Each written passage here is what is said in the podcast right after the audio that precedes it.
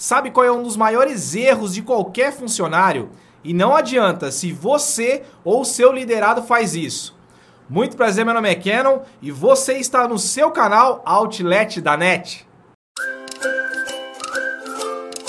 Olá, sinta-se à vontade. Aqui a gente fala sobre assuntos de empreendedorismo e gestão de pessoas de uma maneira, de uma forma muito simples, popular e prática. Portanto, já peço para você deixar o seu like para potencializar o vídeo, aumentar o engajamento aqui no YouTube e é claro, caso você não seja inscrito, se inscreva aqui abaixo, garanta já sua inscrição e ative o sininho de notificações para receber mais vídeos como esse todas as terças e quintas-feiras, ok? Fechado? Combinado?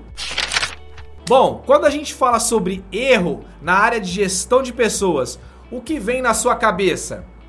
Ah, Canon, com certeza foi alguma besteira, algum erro que o gestor fez. Ou seja, na parte de planejamento estratégico, ou pior, na parte de comportamento que pode ocasionar problemas futuros. Sim, também isso acontece, mas vou te fazer a pergunta ao contrário. E quando acontece o erro do liderado? O erro do funcionário em situações aonde ele confunde a liberdade que o gestor dá para ele, a autonomia que o gestor dá para ele ou a gestora dá para ele de trabalhar de uma forma tranquila, sem ninguém ali cobrando todo dia, e essa pessoa confunde a liberdade com tudo liberado, ou pior, a libertinagem? É, realmente isso acontece. E meu amigo e minha amiga, por mais que esse seu liderado, por mais que essa sua liderada, ou até toda a sua equipe não tenha essa preocupação porque acredita que você vai blindá-los de alguma forma, eles não acreditam que o termômetro está muito aquecido e que os resultados que eles não estão trazendo vão refletir de alguma forma.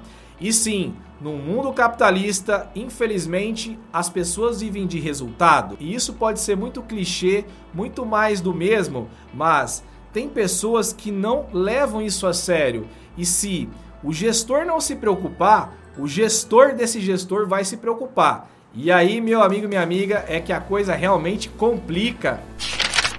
Ah, Keno, então como fazer para resolver essa questão? Simples, mas não muito você precisa estudar a forma como você está se comunicando para essas pessoas e não mudar o seu jeito. Porque a partir do momento que você, gestor, mudar o seu jeito por uma questão corporativa e você acaba perdendo a sua identidade, o seu jeito de ser, você vai se tornar um gestor infeliz. E a partir do momento que você se torna infeliz, você não produz. E não produzindo, o negócio vai ficar cada vez pior. E aí de duas uma, ou você vai pedir para sair, que geralmente é o que mais acontece, ou a empresa vai sair com você. Então, para que você não mude o seu jeito e não mude a sua identidade de ser e de tratar as pessoas e de conduzir a sua gestão, procure mudar o como você está fazendo e não o seu jeito, a sua personalidade. Muitas vezes o problema está no seu como a maneira como você está se comunicando não está chegando da mesma forma para todos.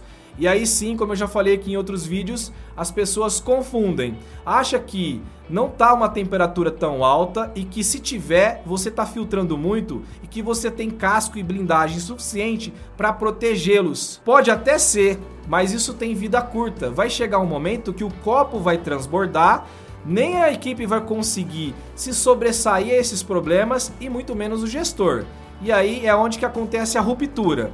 Por isso, gestor, trabalhe individualmente cada pessoa e, se for o caso, suba o tom sim, de uma maneira que você não se prejudique como persona, né? Você não perca a sua identidade e ao mesmo tempo a pessoa caia na real que a situação tá crítica e que se ele não mudar o jeito de atuar, de trabalhar e de enxergar o negócio, sim, as coisas não vão ficar muito boas para ele.